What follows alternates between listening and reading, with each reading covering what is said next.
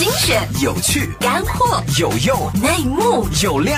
商业有味道，听我大不同。考 FM 虎嗅电台。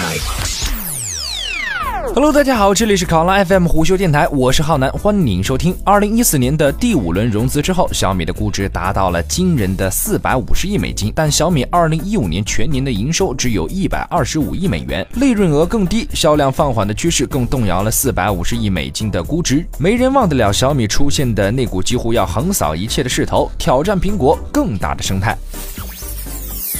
雷军在去年说过，小米的使命就是改变世界对中国产品的看法。尽管目前不再拥有最有价值新创企业的桂冠，但其四百五十亿美元的估值仍然是它的雄心壮志的强有力象征，以至于小米骄傲地把它写进了产品名录里。在三年之前，雷军告诉《纽约时报》，我们不是那种生产低端手机的低端公司。然而，很多中国消费者就是这么想的，因为他没有能够顺利推出信得过的产品。今年，由于制造出的干净空气不足，小米的第一款空气净化器受。受到了上海监管部门的批评，在小米自己的论坛上，也有用户投诉其 4K 电视的质量。只要小米的智能手机销量继续一路飙升，小米在发展过程当中的成长烦恼也许不算什么。可是他没有这么幸运，在发布小米 Note 之前，雷军宣布2015年智能手机的销售目标是一亿台，但是根据 IDC 的数据，最终的出货量只有7100万台。2016年第一季度，小米手机的出货量是一千零九十万台，同比下降百分之二十六。在同一时期，全球手机的销销量下跌百分之零点五，这些数字动摇了小米四百五十亿美元的估值。小米去年的营业收入为一百二十五亿美元，假如能够实现百分之十的营业利润率，那么其估值就是盈利的三十八倍，泡沫颇大。实际上，为了争取用户，小米以接近成本价的价格销售手机，利润很可能只有百分之五。在扣了税之后，小米的估值就是盈利的八十倍。如今，即便小米配不上它的四百五十亿美元估值，你也不必为给它这么高估值的投资者掉眼泪。在在二零一四年年底为小米融资十一亿美元的核心投资者，包括了新加坡的主权财富基金 GIC、季卫东的全明星投资基金、俄罗斯亿万富豪尤里米尔纳的 DST，以及阿里巴巴创始人马云的云峰基金。也就是说，如果小米以较低的估值融资或者上市，这些投资者将得到更多的股份。此外，还有智能家居生态系统的梦想。不过，小米不会独占这块蛋糕了。华为在去年卖出了一点零八亿台手机，从小米手中抢。过了市场份额领先者的头衔，他与今年花五十亿美元收购通用电器家电业务的海尔合作，营销自己的智能家居配套产品。雷军曾经在小米的宣传活动上说：“我不想被看成老二。”但是，尽管疯狂增长了好几年，第一的位置对于小米来说正在变得更加遥不可及。好了，以上就是我们今天节目的全部内容，欢迎订阅收听，下期。